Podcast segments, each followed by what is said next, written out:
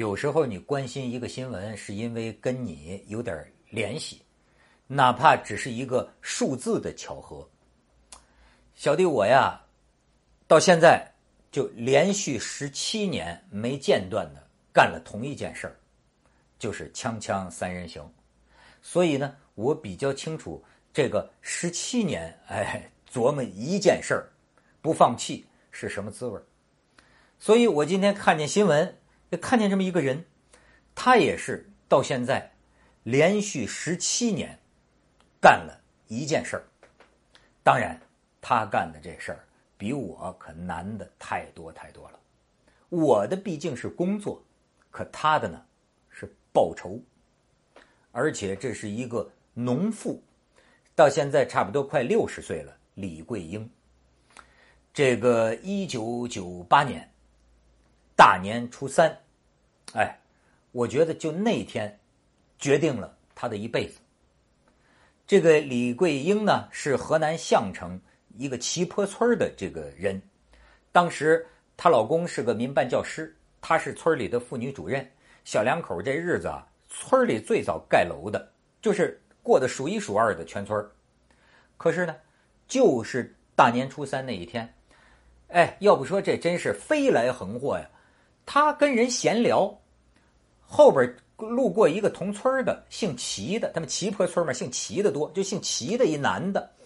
那男的呢，觉着他在跟人讲他坏话，呃，也可能是怀疑啊，他举报这姓齐的这个男的呀，超生啊。但是呢，后来查呀，没这事儿。为什么呢？其实这个李桂英，她虽然是妇女主任呢，他自个儿就生了五个孩子，生了五个孩子。这但是你这有人他就是就觉着你你说我呢啊，就觉着你你对我那个不好。所以他拿这个砖头啊，就砸这个李桂英。后来呢，齐家兄弟来了几个，都姓齐啊，总共五个姓齐的男的。你说这动起了杀猪刀、匕首，就打这个呃李桂英。当然，李桂英的这个老公啊，也拎着个镰刀就出来跟他们拼。结果李桂英给捅了三刀，她老公也是给铁锨子给刀一溅出一身血。好，夫妻俩都送医院。李桂英从医院出来才知道，家里人当时没敢告诉她，她老公没送到医院，在路上失血过多就死了。报警，公安抓人，一个没抓着，五个人全跑了。然后呢，这个李桂英到公安局就说：“你给我抓这个这个凶手啊！”这公安跟他说呀：“这全跑了，大海捞针一般呐，哎。”你去找线索，你找着线索，我们去抓。李桂英当时说：“啊，我还以为这个电影里不都是说杀人犯跑了，那个警车呜呜呜呜就追下来吗？感情这还得老百姓自个儿去破案，自个儿去找线索，然后这个公安再去抓吗？”好，那么现在项城公安的这个有关人士也跟记者表示，就说这个工作我们确实是呃有问题，但是呢，这个当年呢。呃，一个是这个破案的那个老警察呀，呃，都都退了，而且当年的破案技术啊，也嗯比较笨，所以说呢，这个这个我们也我我我们也需要检讨啊。但是当时李桂英怎么办？这周围的这个呃家里人就是说啊，你这五个孩子分给亲戚养，你呀改嫁，你还年轻。可是李桂英牵着这五个孩子在村里啊。到亲戚门亲戚门上去，就逐个找亲戚，踩着亲戚家的门槛儿，冲着里边喊，就是说，我男人死了，可是我还活着，我的五个孩子还活着，我要找着这五个仇人，给我老公报仇，而且我还要给我老公报恩，报恩就是把这五个孩子拉扯长大。哎，这父老乡亲啊，你们给我提供线索。你们帮我逮这五个仇人，你们要是帮了我，将来我这五个孩子长大了出息了，我让他们逐个挨家挨户给你们谢恩。好，他就这样，从此十七年，哎，没有一天停止过。你知道他跑了全国多少个省？十个省，他说我是有点线索我就去，不管靠谱不靠谱，我就去啊。但是那个派出所警察跟他不一样，派出所警察说啊，你给我们提供的线索得是有效线索啊，你要给我们提供个不不靠谱的线索，我们去扑个空，我们这经经费怎么办？这个呢，你也是实情，就是说。据我所知，你说中国像有些这个派出所啊，他就那么多办案经费，他你要花光了呢，他要是逐个去给你的的四海这个搜捕去啊，他钱花光了怎么办？反正这所以为什么咱们要这个要依依靠这个朝阳群众啊？咱们要让这个犯罪分子啊，这个淹没在群众的战争的汪洋大海之中呢？实在是因为啊，警察钱不够，人也不够。所以呢，咱要靠群众，哎，群众自个儿去找找仇人去。好，这个李桂英最后哎，他听说啊，这五个姓齐的跑向新疆方向了，他就求跟他关系最好的姐姐，两个姐姐和姐夫上新疆，你们去打工，一边打工一边给我找线索。甚至他最后把全村在全国各地去外打工的这个人呢，他都发动起来。他建立了这么一个网，一个消息网。这个网有多大范围？哎，北到北京，南到海南，东到青岛，西到新疆的伊犁。一九九八年，俩姓齐的落网，就是根据他的线索。这公安说他他的线索起了作用，就先抓着了。当年就抓着了两个姓齐的，还有三个。这家伙就很多很多年就找不着。后来呢？哎，这个。二这个这个又有后来又又有人给他报信儿，说是啊，嗯，看见这三个姓齐的在新疆啊搞这个货运，但是在哪儿呢？线索就说了，在新疆的大城市。好，他怎么办？他就求他一个姐夫说：“你去伊犁，我呢去乌鲁木齐。”那这周围人说：“你一个女的，你去抓那仨，说你你身边不得怎么也得跟个男的吧？”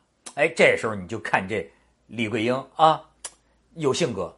她说：“我这个一个女的啊，这个千里去去追凶啊，身边跟一个男的，人们会闲言碎语。哎，你看，他说我也是个讲究人 得讲究这个，自己去，自己去。他一个人到了乌鲁木齐啊，他还得戴个墨镜，戴个帽子，因为他怕他要给人那姓齐的先认出来。”他可不是他们的对手啊！再把他给弄死了，他这个在大街小巷啊，就天天在乌鲁木齐就这么找啊找啊找，就这么找啊找这仨姓齐的。好，最后钱花光了，他就在学校那个操场上睡觉，那个鞋呀，最后走的呀，鞋底儿都掉了，跟那个踏拉板似的，噼里啪啦，噼里啪啦，噼里啪啦，一个一个仇人的毛都没见着。这还是有个好心的人，看他没鞋，送了他双鞋，他就穿着这双鞋又回了项城老家，然后接着到处去扑，到处去找。后来，终于这个二零一一年的时候，哎，有人呢给了他一个电话号码，就是其中一个姓齐的电话号码。他赶快把这个电话呀和这个公安的那个资料啊交给了新疆警方。很快，新疆警方给他传来一个视频。他一看视频上，哎，正是其中一个仇人啊，一个姓齐的。结果很快，二零一一年，这家伙已经一九九八年，二零一一年，十三年呢，找了十三年，抓着了第三个。然后呢，这个抓着了第第第三个，这第三个、第四个是什么时候呢？就在前些天，二零一五年十一月十几号，这第四个。也是他找同样方法找着了电话，在北京大兴落网了。他光去跑北京，他就跑了四回，甚至他听说之后啊，这个李桂英还说呢，说我去北京好几回，我怎么就没没逮着他呢？啊，最后还是警察把这个人逮着了。但是现在漏洞出现了，就是他一下知道十几年为什么找不着，因为啊，这个第三个和第四个姓齐的。两个人的身份证啊，名字也不一样了，照片也变成新的了。那有一个叫，比如说叫齐海营的哈，改了个名也好记，叫齐好记，就叫齐好记。原来就怀疑这是当年呢，当年就是这个在他们老家那个地区人口普查的时候，这个嫌疑人犯罪被通缉被抓的的这个犯罪嫌疑人呢，竟然回老家派出所改了自己的户籍资料，改了自己的身份信息，谁改的？所以他去公安局这个投诉啊，公安局那个信访的那个人就跟他讲说：“嗨，这个抓人的是一边啊，这个户口注销是另一边，这两边他互相不知道啊。说你这到底是谁给他改的这个信息啊，身份信息啊？这个你自己去找找线索，全是让他自己去找线索。好，现在抓着了四个，还有一个在那个网上的追逃系统里，这个人的身份信息也是空白。”这个人现在不知道在哪儿。李桂英到现在不放弃，而且他说：“我君子报仇，十年不晚。现在已经十七年了，我老公的大仇还没有完全报，还剩一个在外头，我得继续去追他。”然后呢，他说：“不光是这个，你说这个人呢，他轴上了。他说不光是这个，我接下来要逐渐梳理。哎，这几个人他们当时逃，哎。”是谁掩护的他们？在谁家藏的？哎，是谁？包括公安局里的有没有漏洞？公安局里的有没有内鬼？谁？公安局里的谁给他改的这个身份的这个信息？我都要跟你追究到底。甚至他女儿单位里回单回来的跟他说：“说我们领导跟我说了，让我跟你说说，妈妈你就别到处找了，你这这到到你到处找影响不好。”他根本不管。这个李桂英，这个这个农妇，就甚至当地都有的干部就跟记者说呀：“说这个人，我觉得他有点已经不正常了。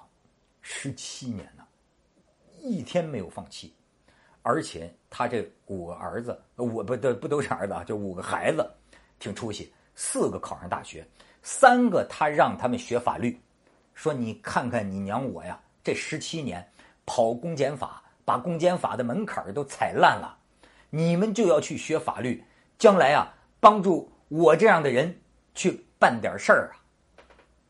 所以，有些朋友网友说我讲一个新闻常常不讲观点，但是我想，故事本身已经有所有的感想了。